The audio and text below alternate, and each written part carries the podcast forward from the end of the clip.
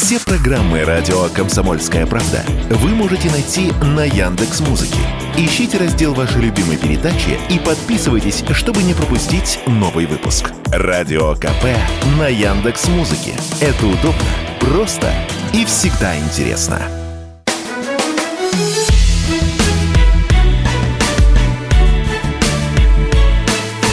Бофт знает. Вон зазвонил телефон. Кто говорит? Макрон. А откуда? А оттуда. А что случилось, Макрон? У меня отвалился Габон. Э, постой, но на прошлой неделе меня отымели в Нигере. Что делать он? Всем привет. Мы начинаем сегодняшнюю программу с этого э, стишка не потому, что перевороты в Африке это что-то очень-очень важное, а просто потому, что это забавно. Я Дмитрий Делинский, историк, журналист и политолог Георгий Бофт. Вместе с нами, Георгий Георгиевич, здравствуйте. Здравствуйте. И теперь автор телеграм-канала Бовт знает. Всем надо подписаться. К Африке вернемся позже, где-нибудь в следующей четверти часа. А прямо сейчас о том, что по-настоящему серьезно, опасно и пугающе близко.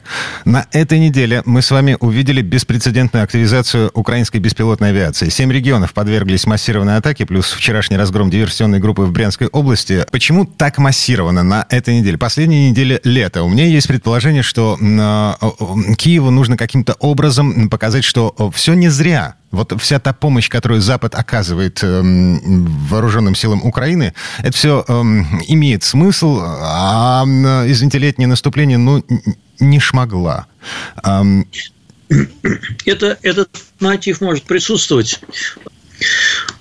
что касается значит, э, информационно-пропагандистского эффекта, то да, э, конечно, это э, имеет значение и учитывается, конечно, как фактор. Да. Кроме того, осуществление таких атак указывает на то, что Украина, во-первых, обладает достаточным количеством этих беспилотников, причем вот те беспилотники, которые атакуют территорию России, это украинского производства бобер, который стоит порядка там в пересчете на доллары, по-моему, порядка 10, 10 тысяч долларов я видел оценку, да. А, ну, чтобы сбить его из ПВО, уже будет, э, э, так сказать, экономический минус. Будет дороже его сбить, чем его произвести. Это раз. Второе. Никто почему-то не учитывает такой фактор, что Украина может ставить, ставить целью вообще полностью сорвать авиасообщения в московском авиационном узле. Mm. Равно также и в вашем питерском. А, поскольку если эти... Вот уже практически каждый день а, на несколько часов прерывается, ну, на час, на два, на три а, прерывается сообщение во Внуково и Домодедово. Через день-два в Шереметьево тоже.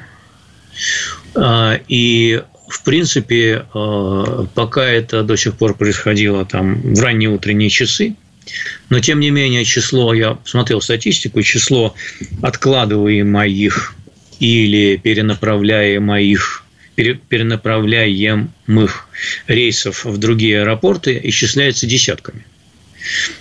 Это довольно большой экономический ущерб. Ну и кроме того, а, одна авиакомпания уже прекратила полеты э, в Россию именно под предлогами, под предлогом э, небезопасности. Это, по-моему, по-моему, туркменские авиалинии. Я могу ошибаться. Ну, какие-то, какая-то из бывших союзных республик.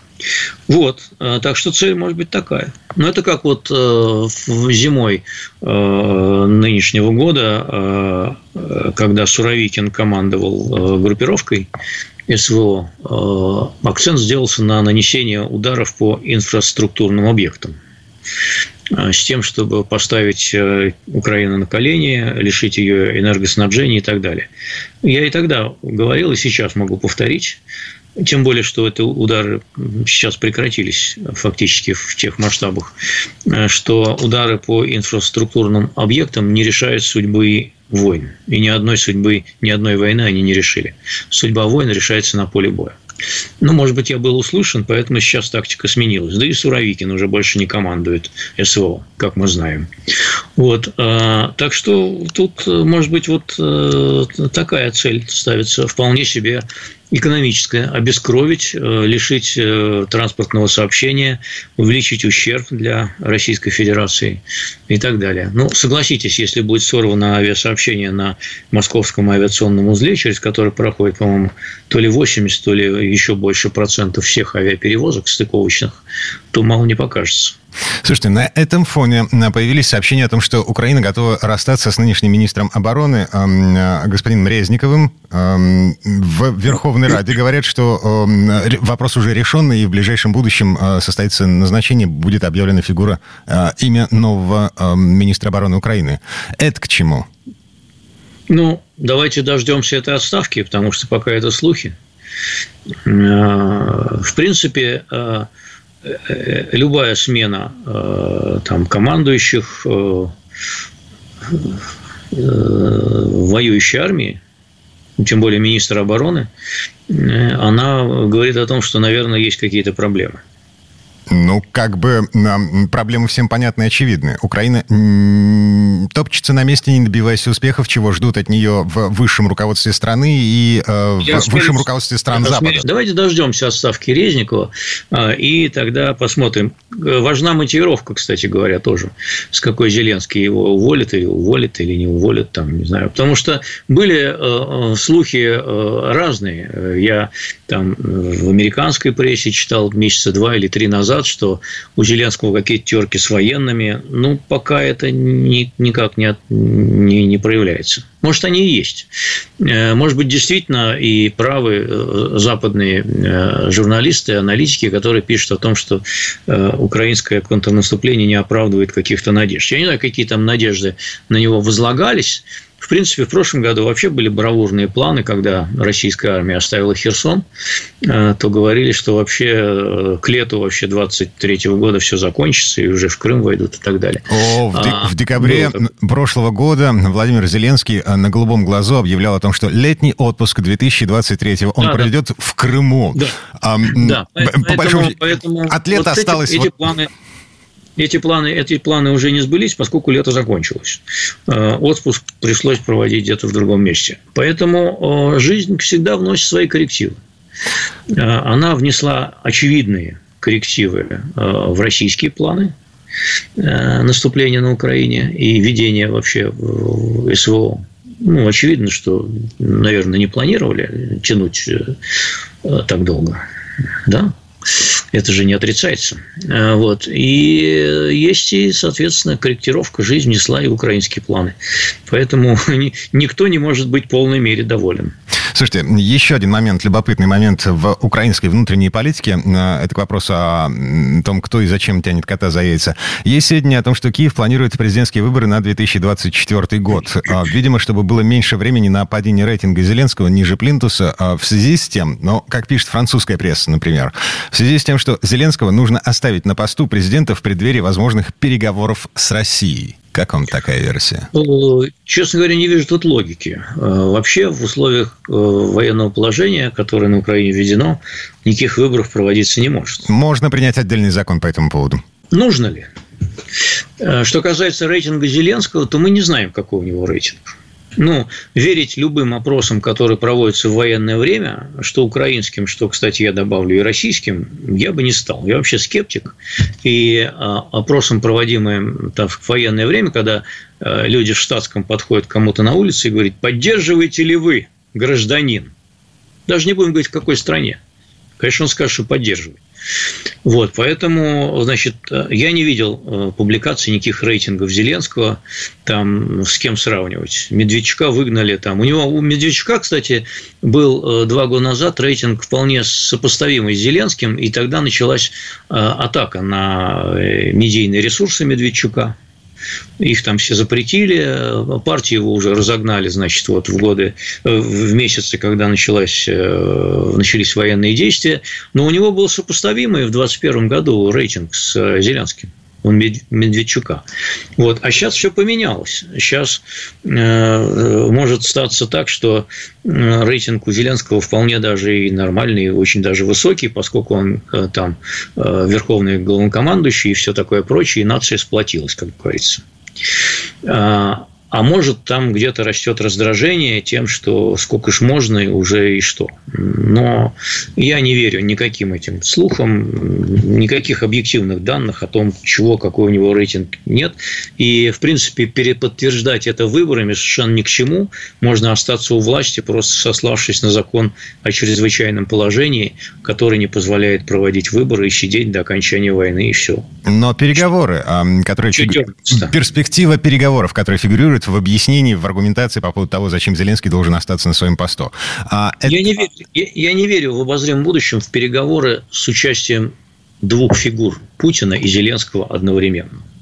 Mm. Просто не верю, все. То есть на Украине должна поменяться власть для того, чтобы начался переговорный процесс? Ну, объективности ради мы можем э, предположить, что э, может смениться и российский лидер ну, чисто гипотетически, мало ли что может произойти. Чисто гипотетически, потом там через 5, 6, 10 лет, 20, там когда-нибудь он сменится же, наверное, да? Вот, а в переговоры с участием вот этих двух персонажей, Путина и Зеленского, я не верю.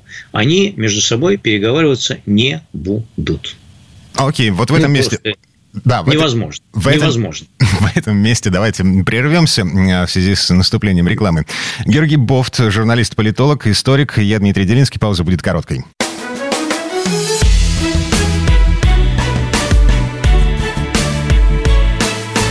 Бофт знает. А мы вернулись. Мы не договорили э, в предыдущей четверти часа по поводу того, что происходит на Украине и вокруг Украины. А, уж извините, но как бы одна из основных тем на этой неделе. Любопытная тенденция, еще одна любопытная тенденция. Европейская пресса снова начала обвинять Украину в подрыве Северного потока. Якобы найдена яхта со следами взрывчатки, которая ходила по Балтике в конце лета, начале осени прошлого года. Якобы эта яхта была зафрахтована на фирму, которая руководит э, житель Киева, а якобы в экипаже были украинские военные. В общем, косвенно все указывает на то, что за подрывами северных потоков стоят украинские спецслужбы. А, всем привет еще раз. Я Дмитрий Делинский. Георгий Бофт, э, политолог, журналист, э, историк, э, автор телеграм-канала Бофт знает, трансляция во ВКонтакте. И давайте разбираться с этой версией. Что не так? Да, может быть, не все и так. И мне трудно оценить. Я видел довольно много скепсиса в адрес этой версии. Э, скепсис в основном сводится к тому, что по грузоподъемности яхта э, значит, не может э, перевозить а такое большое количество взрывчатки, которое нужно было для подрыва четырех ниток, там вместо четырех подорвали три, одну из которых два раза. Ошиблись. Вот. Потом там должны быть э, какие-то декомпрессионные камеры. Э, ну, водолазы все-таки работают на глубине. А, они должны проходить декомпрессию, еще что-то там, какое-то оборудование. Ну, просто это все туда не влезет. Это маленькая яхта.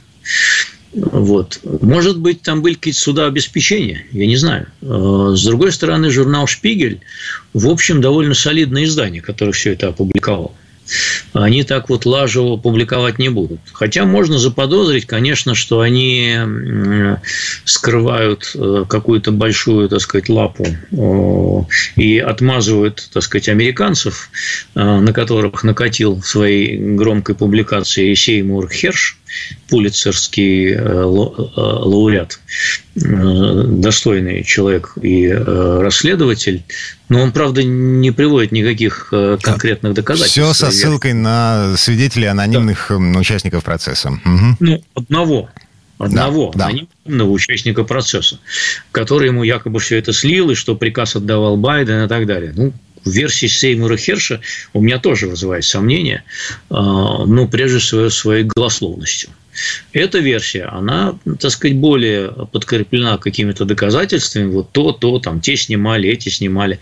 Э, в пользу нее говорит то, что э, якобы э, это была какая-то особая взрывчатка, которой надо было всего 100 килограмм а не 500 там, и не 600, как первоначально предполагались. В любом случае, мне все равно кажется, что вот в одиночку проводить такую операцию, ну, как-то это было рискованно со стороны Киева все-таки. А, какая-то должна быть крыша при этом. Какая? Я не знаю. Я не знаю. Ну окей, а, безотносительно. Натовцы, знали ли натовцы, не знали ли натовцы, может быть, и знали. И позволили всему этому случиться. Дело темное по-прежнему. Э, если отвечать на вопрос, кому выгодно, ну да, Украине выгодно, конечно. Вот сейчас через нее только газ качают в Европу. Платит ей полтора миллиарда долларов в год, вне зависимости от объемов прокачки. Польше тоже выгодно, там, американцам выгодно, э, немцам, наверное, невыгодно. Хотя, в общем, тоже теперь они, так сказать, отряхнули лапки и говорят, ну, нет северных потоков, нечего там разговаривать, значит, нечего там возрождать, все забыли, деньги списали, убытки зафиксировали, всем спасибо, все свободны. Угу. Поэтому многим, многим выгодно, на самом деле. А, без относительно того, кому это выгодно, какие есть доказательства той или иной версии. Ну, просто э, берем чашу весов, ну, такую виртуальную, ну, вот, мысленную чашу весов, и взвешиваем. Если выяснится, что за подрывом северных потоков стоит Украина, а Германии, ну, в автоматическом режиме фактически придется а, прекратить военную помощь Киеву, и, собственно, на этом все закончится. Если а выяснится... А что, нет? Почему? Нет, а почему нет? Эм, народ Германии скажет, эм, ребят, мы сейчас переплачиваем за электричество, у нас экономика в полном дауне, бизнес выходит из Германии, из Евросоюза, перемещается в другие страны, в том числе Соединенные Штаты. Из-за этих людей, которых, э, на которых мы тратим еще миллиарды евро, мы поставляем им технику, мы обучаем их военных, вот это все, э, не, не слишком ли много? Не, ну смотрите, все-таки сначала состоялось решение самой Германии, решение самой Германии отказаться от российского газа. Это решение политическое было принято до того, как взорвали газопровод «Северный поток-1 и 2». До того принято. Поэтому а, э, гер... что такого? Германия приняла это политическое решение. Кому-то в Германии оно, наверное, не нравится. И они говорят, что слишком дорого и так далее. Но политическое решение было принято до того газопровод не сертифицировали, Северный поток-2. А, а прокачка фактически прекратилась. Но, в июле месяце. Но смотрите, а, по щелчку пальца этот вопрос мог быть решен. И чисто теоретически а, в течение условных двух недель могли возобновиться поставки газа по северным потокам, будь на то политическая воля. Сейчас, ну, если это, политическая это, воля это, есть, да. Э, физически невозможно прокачка газа по северным потокам, потому что они дырявые. Ну, чисто теоретически, да. Но чисто практически Германия не только приняла решение отказаться от российского газа, она приняла решение никогда больше его не покупать. Поэтому а, вот, э, чтобы изменить это политическое решение, да, по щелчку пальцев это уже не удастся сделать. Но для того, чтобы там, ну, в принципе, он можно было бы починить, если бы было принято другое политическое решение. Просто на обозримое будущее Германия себя от российского газа отрезала. И, э, так сказать, наверное, сказала спасибо еще Украине, в отличие, кстати, от вашей версии, я думаю, что внутренне говорит спасибо, потому что Э, нету мучений, так сказать, искушений вот этого. Вот он там э, готовый, готовый, готовый, почти готовый, ну давайте, давайте его запустим. Нет, все отрезали и все, знаете. Ну, как вот там э, жена с мужем, да, поссорились, и там что-то теплится, и вдруг вот удастся восстановить отношения. Нет, они идут в ЗАГС, ставят штамп по разводе, и это уже определенный, так сказать, барьер не станешь же заново жениться. То есть некоторые это, конечно, делают, но это уже исключительный случай. Но так и здесь. Отрезать заранее и избавить себя от этого искушения. Больше с русскими дела иметь не будем. Окей, Все. все-таки вторая чаша весов, я договорю. Эм, э, на второй чаше весов версия о том, что Соединенные Штаты стоят за подрывом э, вместе с Великобританией, вместе с Польшей, неважно. А, и в случае э, вот такого развития событий отношения между Вашингтоном и Берлином, ну, как бы совсем сильно испортятся. Если выяснится, что американцы подорвали северные потоки на самом деле, если подтвердится версия Сеймура Херша. Вот на взвешивая эти весы, вот, эм, мы понимаем, какой выбор и почему, собственно, европейская пресса прямо сейчас пишет о том, что украинцы стояли за подрывами северных потоков. На мой ну, взгляд. Логика, логика во втором тезисе есть определенная, конечно, да. А, э, и если американцы это сделали, не поставив в известность немцев, а мы не знаем, ставили или не ставили, кстати говоря, вот, то это, конечно, такая неприятная штука. А, дескать, не вы строили, а вы взорвали. Тем более, что Байден в сердцах говорил э, примерно за полгода, и что вообще взорву к чертовой матери этот газопровод. Вот. Э, поэтому тут есть такая же определенная, конечно, неловкость, скажем так. Но это же союзники свои, знаете. В свое время, когда Украина сбила пассажирский самолет над Черным морем э, авиакомпании «Сибирь», отношения у нас тогда с Киевом были Кучма тогда был президентом, по-моему.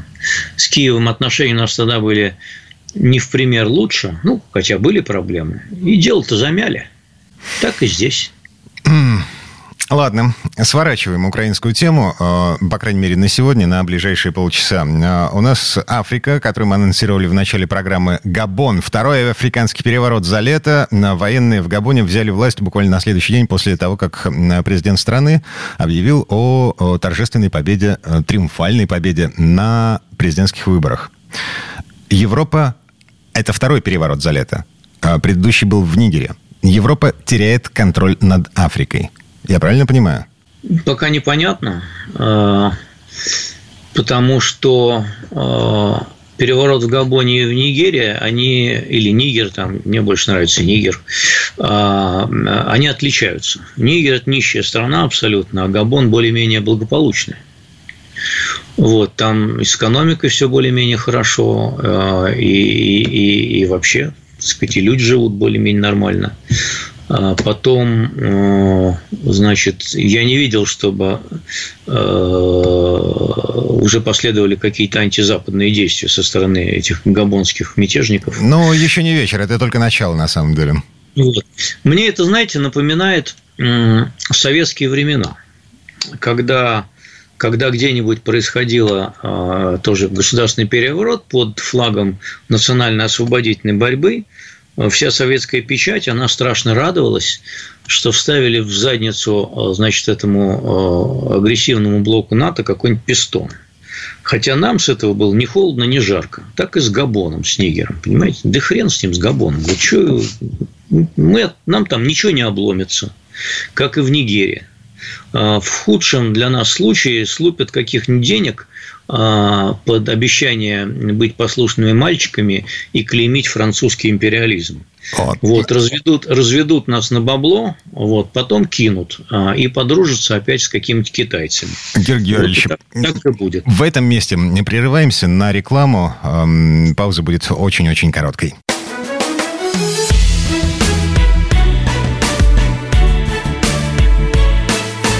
Бофт знает. А мы вернулись э, в студию радио «Комсомольской правды». Я Дмитрий Делинский, Георгий Бофт, журналист, историк, политолог, автор телеграм-канала «Бофт». Знает, подписывайтесь, кстати. И мы в предыдущей четверть часа не договорили про ситуацию в Африке. А, в последнее время на активизировалось вот это национально-освободительное движение против неоколониализма. Я не помню точных цифр, но, в общем, резкий рост числа государственных переворотов э, на Черном континенте. А, и эта тенденция, не находите? Может быть. Ну и что? Э, а нам, нам что с этого? Нам с этого не холодно и не жарко. У французов там, да, могут быть проблемы. В Нигерии у них проблемы, им надо будет решать проблемы, может быть, с поставками урана. Вот, э, с французским контингентом, который там уже выгоняют оттуда. А нам что с этого? Мы что с этого получим? У нас э, дороги будут э, в Костромской области от этого краше, лучше и ровнее? Нет, не будут. Mm. Что, нам, что нам с нищего Нигера или даже с более богатого Габона?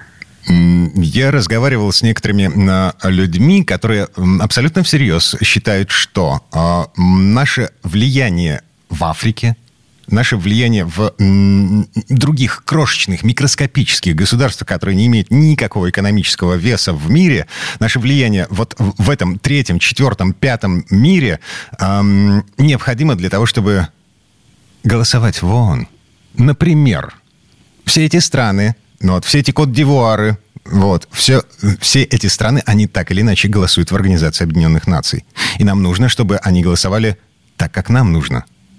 Ну, в пользу вашей версии говорит, о то, говорит то, что э, Эфиопию неожиданно приняли в БРИКС, якобы за то, что она вот поддерживала Россию именно в голосовании в ООН э, по украинскому вопросу. Хотя это нищая страна с ВВП на душу населения менее тысячи долларов в год. Э, вот. Ну хорошо, проголосуют за нас Нигер и Габон в бессмысленном с этим самым ООН. И будет там не 5 голосов за Россию, а 10 из 200. Вода и... камень точит, Георгий Георгиевич. А, не до такой степени. Этот камень такой большой. Этот камень такой большой, что мы точно не доживем, пока его сточат нищие африканские страны э, своим голосованием в ООН. Но не, Понимаете, не а вечно же им быть, быть нищими. Может быть, это бы имело, имело смысл, если бы сейчас решалась судьба, где проводить там, ну, какой-нибудь очередной чемпионат мира, например. И они бы там вот ФИФА бы проголосовали действительно снова за Россию. Да?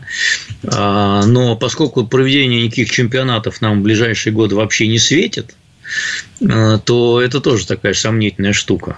Поэтому мне кажется, это очень эфемерное преимущество. Это просто, знаете, вот э, многие э, отечественные пропагандисты, дай им бог здоровья, они так радуются, как дети, когда там в Габоне переворот, в Нигере переворот. Это как будто вот, знаете, э, вот мы тут у себя на детской площадке устроили небольшой пожар, ну и соседи тоже хулиганят. И вообще в мире бардак такой, и мы тут ничем не выделяемся своим э, каким-то вот таким хулиганским поведением. И другие также себя ведут. Смотрите, смотрите, смотрите, вон и те тоже. И они переворот устроили. Хотя, по идее, в принципе, МИД Российской Федерации мог бы выступить сейчас с гневным заявлением и сказать, что надо уважать волю габонского народа, который проголосовал две трети голосов на честных демократических выборах, поддержав президента страны, чья семья уже там почти полвека правит страной. Это свободный, свободное волеизъявление габонцев, его надо уважать, мы против военных переворотов.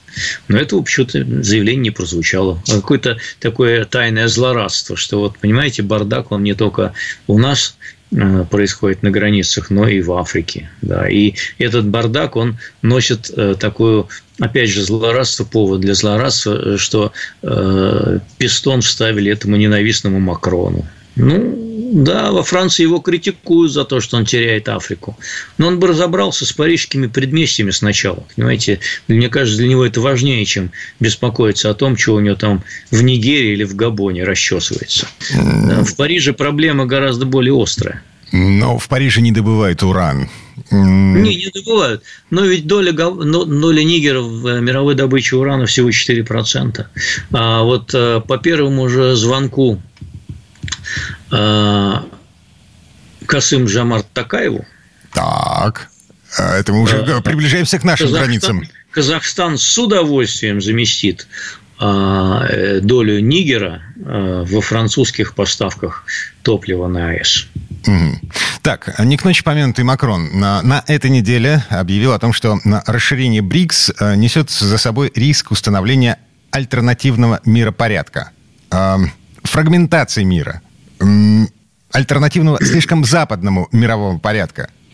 И Париж собирается говорить со всеми партнерами. Это как расценивать? Э, мне кажется, это страшилка. Э, БРИКС пока лишь всего лишь клуб. Э, клуб для проведения мирных бесед, в том числе на тему переустройства миропорядка на более справедливых основах, но, к сожалению, к сожалению, действительно, э, хорошо бы было бы иметь какой-то противовес э, глобальному Западу, хотя бы и в лице БРИКС, ну, просто для стабильности мировой системы, чтобы не наглели. Но, к сожалению, э, БРИКС пока не, никак не конвертировал свою арифметическую экономическую силу, ну, если складывать все ВВП всех стран-членов, в политическое влияние. Более того, у большинства нынешних э, членов БРИКС гораздо более развитые отношения с этим самым Западом, чем между собой. Грусть, печаль, тоска, но это только начало. Да, ну, это, да, эта организация да, уже нач, много начало, лет, да, значит, не первый десяток лет, но а, она именно сейчас, вот э, сейчас эти э, страны, э, эта организация, собравшаяся э, расширяться многократно, э, приобретает некий политический вес. Какой, пока непонятно, в том-то и дело. Ну, да. понимаете, можно было, бы, можно было бы радостно потирать ладошки нам, вот в России, э, потирать ладошки от этого расширения, если бы страны БРИКС на недавнем саммите в Йоханнесбурге приняли, например, решение о том, что они никакие западные санкции в отношении стран-членов БРИКС не соблюдают. Mm-hmm. Это, Но нет, же, это, нет.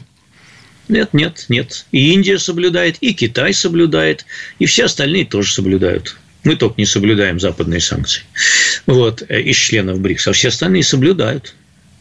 А что же они не приняли такое решение? Вот и показали бы средний палец этому треклятому Западу. Сказали, нет, руки прочь от членов БРИКС. Свои грязные, волосатые, а, мохнатые лапы прочь от, э, значит, э, светлоокой России в том числе. Не дадим э, Западу задушить ее санкциями. Будем поставлять все, что вы не поставляете. Не было такого решения почему-то. Почему же? Так, погодите. Экономические отношения с Китаем у нас вполне ничего себе. Ну вот. Кроме Китая, э, ну ладно, э, у нас есть еще, э, на минуточку, Турция. И на будущей неделе мы ждем визит Реджепа Эрдогана в Сочи. Дата пока не подтверждена официально, но предполагалось, что это будет аж понедельник, 4 сентября. Да. А, уже, уже вроде как подтвердили, что 4 сентября даже. А, Реджеп Эрдоган а, при всем, при всей неоднозначности а, этой фигуры во взаимоотношениях между Москвой и Анкарой, человек, который способен идти поперек борозды. Да, там, где ему выгодно, пойдет поперек борозды. А там, где невыгодно, не пойдет. А в чем выгода? Как, он как вам... тоже, как вам кажется, в чем он выгода? тоже региональный, он, он тоже мощный региональный игрок. У него свои интересы в Сирии, в Азербайджане и рядом с ним э, в Карабахе, э, в Ливии свои интересы э, свои интересы в логистике, свои интересы в туристах, в том числе русских, вот, которых много в Турцию приезжает, свои интересы во многих местах, в газовых поставках в Европу, в том числе в перепродаже Э, российского газа для Европы, в перепродаже э, там нефти и так далее, что-нибудь еще там. Много у него интересов, конечно. А, ну и кроме того, ему Россия строит за свой счет, за счет кредита фактически станцию атомную. Вот. Э, за свои кровные 20 миллиардов долларов строим станцию АЭС в Турцию. Газ поставляем с отсрочкой в платежах и с большим дисконтом. А что бы ему не дружить с нами? Ну, то есть, это, э, это такой, такая, такая Беларусь на максималках, по большому счету. Да, вот точное определение, пожалуй, да. Точное определение.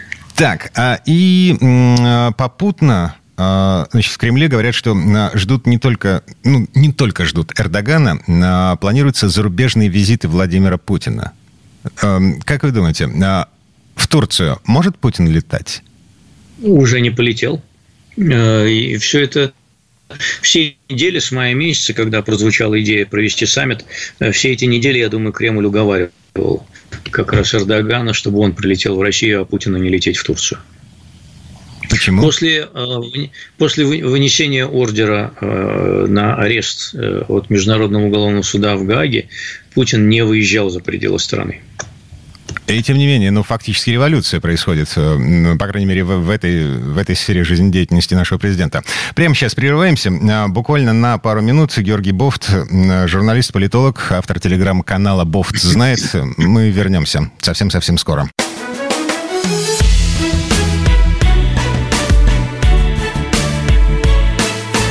Бофт знает. А мы вернулись. Я Дмитрий Делинский, Георгий Бофт, журналист-политолог, автор телеграм-канала Бофт знает. И в предыдущей четверти часа э, вот как-то так подвисло э, объявление о том, что у президента Владимира Путина на осень запланированы зарубежные поездки. Куда, когда, по понятным причинам Кремль сообщать э, не будет до тех пор, пока эти поездки не состоятся. В связи с этим, а куда может лететь Путин в условиях, когда выдан ордер на его арест судом в Гаге? Ну, помимо стран СНГ, э, он может полететь в Китай. Так. Я думаю, что он бы, он мог бы и в Индию полететь на саммит двадцатки, э, поскольку Индия не подписант, но не захотел. Там действительно можно было бы ожидать много неприятностей в виде там э, бойкота какого-нибудь со стороны западных лидеров, еще что-нибудь какие-нибудь устроили бы там флешмоба. Ну, к чему это? Ни к чему. Ну, в общем, цыплят по осени посчитаем. А, еще раз напомню, 4 сентября, ну, дата, по-моему, все-таки не подтверждена официально, но а, на будущей неделе ожидается визит в Россию, в Сочи, в частности, а, президента Турции Реджепа Эрдогана. Еще по поводу международной политики у нас есть решение премьер-министра Великобритании Риши Сунака – он э, принял отставку министра обороны Великобритании Бена Уоллиса. И чё? Э, э, в связи с чем? И что будет дальше? Уоллес захотел на пенсию. Вот так Простое просто. человеческое. Угу. Да, простое человеческое желание. Там за этим вообще не надо искать никакой большой политики. Уоллес захотел на пенсию, ему это надоело. Он поработал, хочет отдохнуть, хочет провести время с семьей, а, посвятить. Он недаром же пошутил, что хотел бы работать в баре, да, а, что, ну, надоело ему все это, и все, он хочет уйти на покой. Так бывает с политиками. Иногда, иногда, редко, правда, потому что наркотик власти – это страшный наркотик, от него немногие способны отказаться.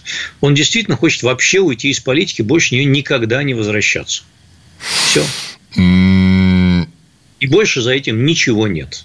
Вызывает уважение, на самом деле. А, а, отказаться ну, от власти да, это... Но, но я вижу, многие уже поспешили связать это э, с тем, что он был вот таким особенным ястребом по отношению к Украине, ну, в смысле, за поддержку Украины и антироссийским ястребом, и это, дескать, вот знак чего-то там.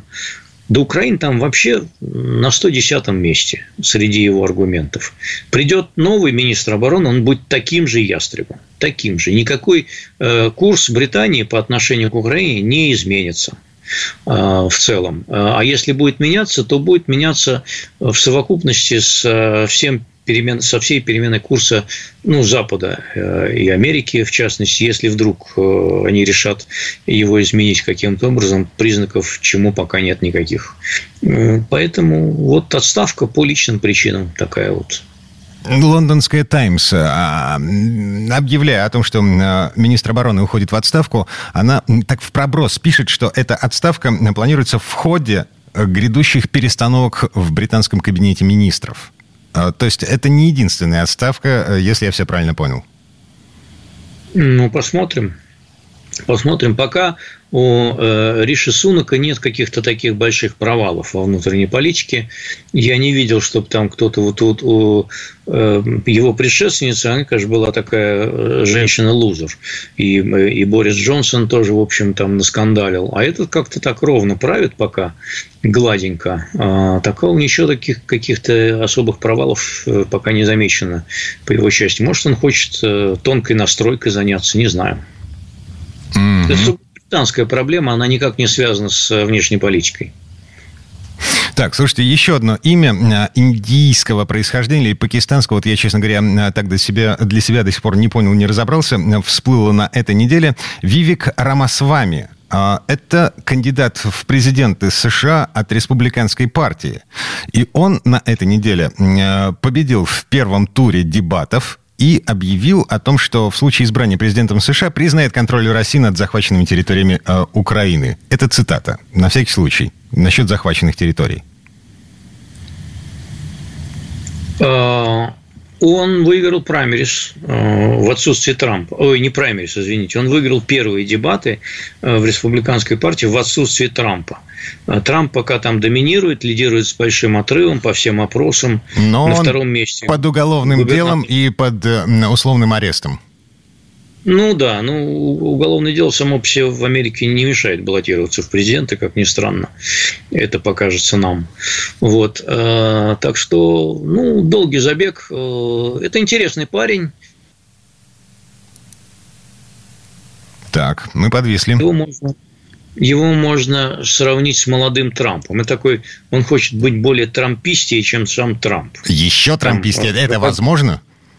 Еще трамписте, да. Разогнать вообще несколько федеральных агентств, ведомств, включая ФБР, например. То, что они дублируют функции, нечего тратить деньги налогоплательщиков на государственную машину. А, ну и еще что-то в таком же духе. И вот а, из других эпатажных действительно высказываний это по поводу Украины, которая должна поступиться территориями, а он поедет в Путину, к Путину в гости в 2025 году, ну и так далее. Но это пока такая маргинальная точка зрения в республиканском республиканской партии, там все его зашикали на, этой, на этих дебатах, остальные э, семь кандидатов. Поэтому пока это всего лишь эпатаж. А, слушайте, но если Трампа посадят, если его, ну, хорошо, не посадят, не допустят до участия в выборах, а, то получается, что вот этот человек, Вивик Рамасвани, эм, потенциально кандидат в президенты США от республиканцев. И вот с такими Нет, ну, взглядами. Там, там, там на втором месте пока Рон де Санчес, э, вот, э, Рамасвами. Это техасский ну, губернатор, как, который как... выступает против однополых браков, легализации и э, вот это все. Да, не любит он однополые браки почему-то. вот, э, какие странный человек. Все любят сейчас, а он нет. Значит, понимаете, как Трампа могут не допустить до выборов? Если он выиграет праймерис, он будет баллотироваться от республиканской партии э, даже из тюрьмы может баллотироваться. Вот даже если его посадят, он может баллотироваться. А и что в таком случае? Его выпустят из тюрьмы? Потому что нет, президент неприкосновенен. Нет, прецедента, прецедента не было. Прецедента не было. Но э, по закону ни уголовное дело, ни вступивший в силу приговор суда не мешает никому баллотироваться в президенты Америки. Так. Он может, если он сможет человек набирает большинство, если э, все выборщики голосуют э, за вот этого человека, сидящего за решеткой, человек выходит из решетки и пересаживается из тюремной камеры в Белый дом. Не, но сначала ему надо будет как-то э, решить вопрос, если там успеют вынести эти уголовные приговоры, надо будет сначала как-то решить вопрос с этими уголовными приговорами. А, юридически тут нехоженные тропы, пока непонятно, что с этим делать, но до этого далеко. Сначала ему надо выиграть праймерис в республиканской партии. Вот выиграть праймерис, а потом уже дальше будут смотреть по обстоятельствам. Может, его вообще убьют в ходе избирательной кампании, и все решится само собой. Да. И дедушка Байден будет править еще 4 года. Вот зашибись, перспектива. Как звали того человека, который якобы покончил жизнь самоубийством э, за решеткой? Э, э, черт, забыл, еврейская фамилия. Человек, который занимался поставками малолетних проституток для американской элиты. 嗯。Ладно, не суть. Тоже забыл. Ну, да, мы, да, мы забыли. Да. Очень известный персонаж, человек, которого связывают с э, семьей Клинтонов, с знаменитыми кинорежиссерами, с актерами. Я, я, я да, я, я, я вижу эту толстую морду, э, могу себе представить, но не забыл тоже фамилию. Ну, неважно, бог с ним. Но, но при, его при... пока еще не посадили. Я думаю, что задача адвокатов Трампа будет затянуть э, судебные процессы до момента голосования. Там, правда, неприятно, есть такая стерва, а, прокурорша Джорджии, одного из округов Джорджии, округа Фултон, вот, которая хочет провести первое судебное дело уже в октябре, то еще до праймерис. Угу начать судебные слушания. Но все-таки американские адвокаты съели не одну собаку на затягивание судебных процессов. Я думаю, что здесь они запустят всех своих съеденных собак и приложат все усилия, чтобы затянуть это дело. Ну, потом, в общем, конечно, истеблишмент понимает, что колоссальный все-таки риск для стабильности системы. Если Трамп дотянет до праймерис, начнет их выигрывать, и тут его вдруг сажают, с таким политическим кризисом Америка еще не сталкивалась. Ну и с фигурой типа Трампа Америка, по-моему, тоже, в общем, не сталкивалась. Выборы президента США у нас на... А, когда запланированы? На март 2024? Ноябрь, ноябрь, ноябрь. года. Да, ноябрь 2024. Запасаемся попкорном в связи с этим. А, и на всякий случай напомню. Трамп, в общем-то, тоже вполне ничего себе в открытую заявлял, что он по щелчку пальца может прекратить конфликт на Украине. А была бы на то... Был бы у него административный ресурс Сейчас он просто гражданин Соединенных Штатов. Я бы, я бы не восхищался так заочно, потому что мы не знаем, что у него там в этом щелчке пальцев. Может, он, э, когда раскроет этот секрет, скажет, что ну, я сброшу, например, ядерную бомбу на Кремль, а, а потом скажу, Путин, давай э, там договаривайся по Украине. Может, у него такой рецепт. Мы же не знаем, что там у него в голове. Поэтому я бы так вот э, не подписывался, не читамши его план э, замечательного мирного урегулирования. тазик с попкорном. Вот, это то, что нам понадобится в ближайший э, год и два месяца примерно. Георгий Бофт, журналист, политолог и историк. Э, Георгий Георгиевич, спасибо. И да, подписывайтесь на телеканал, о, господи, телеграм-канал Бофт знает. До свидания, спасибо. Бофт знает.